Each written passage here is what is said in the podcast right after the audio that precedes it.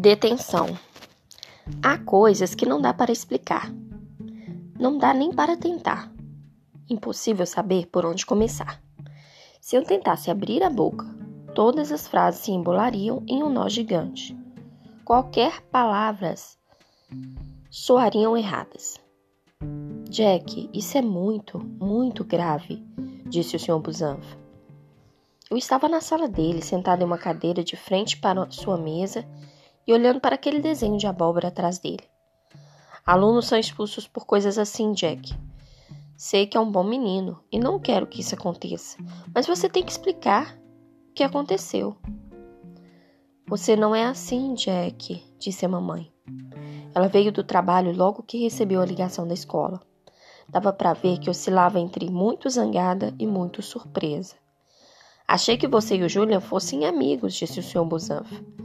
Não somos, falei, os braços cruzados. Mas daí a dar um soco na boca dele, Jack? Repreendeu a mãe, elevando a voz. O que você estava pensando? Olhou para, ela olhou para o Sr. Busanfa. De verdade, ele nunca bateu em ninguém antes, ele não é assim.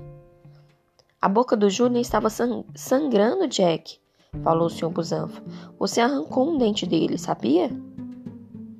Era só um dente de leite, retruquei.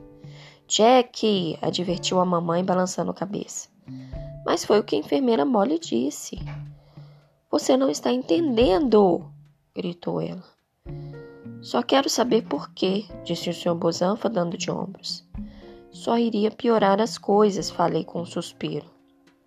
É só me contar, Jack. Dei de ombros, mas não falei nada. Não podia. Se eu dissesse a ele que o Julian tinha xingado o Auguste, ele iria questionar o Julian, que diria como eu também havia falado mal do Auguste e todo mundo ficaria sabendo. Jack, disse a mamãe. Comecei a chorar.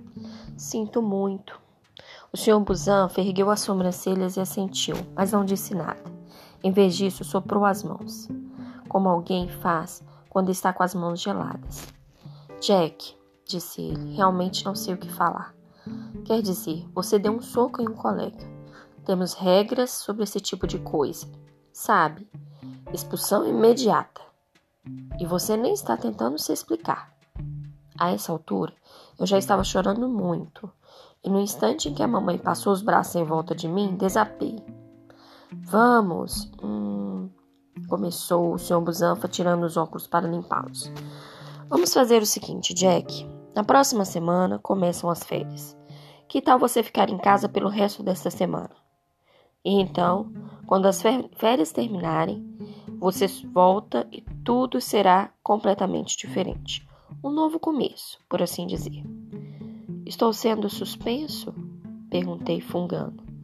Bem, disse ele encolhendo os ombros. Tecnicamente, sim, mas só por alguns dias. E vou lhe dizer uma coisa: enquanto estiver em casa, pense no, no que aconteceu. E se quiser me escrever uma carta explicando e outra para o Julian pedindo desculpas, então não colocaremos nada disso no seu histórico, certo? Vá para casa, converse com seus pais e talvez pela manhã as coisas estejam mais claras para você. Parece uma boa ideia, Sr. Busanfa, concordou a mamãe assentindo. Obrigada. Tudo vai ficar bem falou o diretor, dirigindo-se à porta que estava fechada.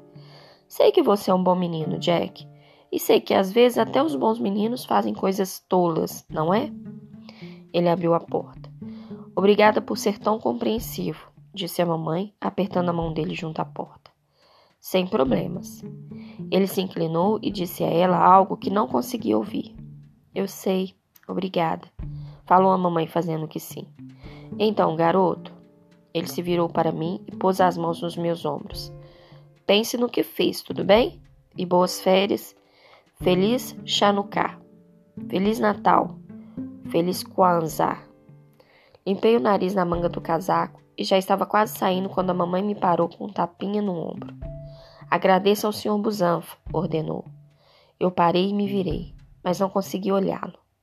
Obrigado, Sr. Busanfa. Tchau, Jack, respondeu ele. Então eu saí.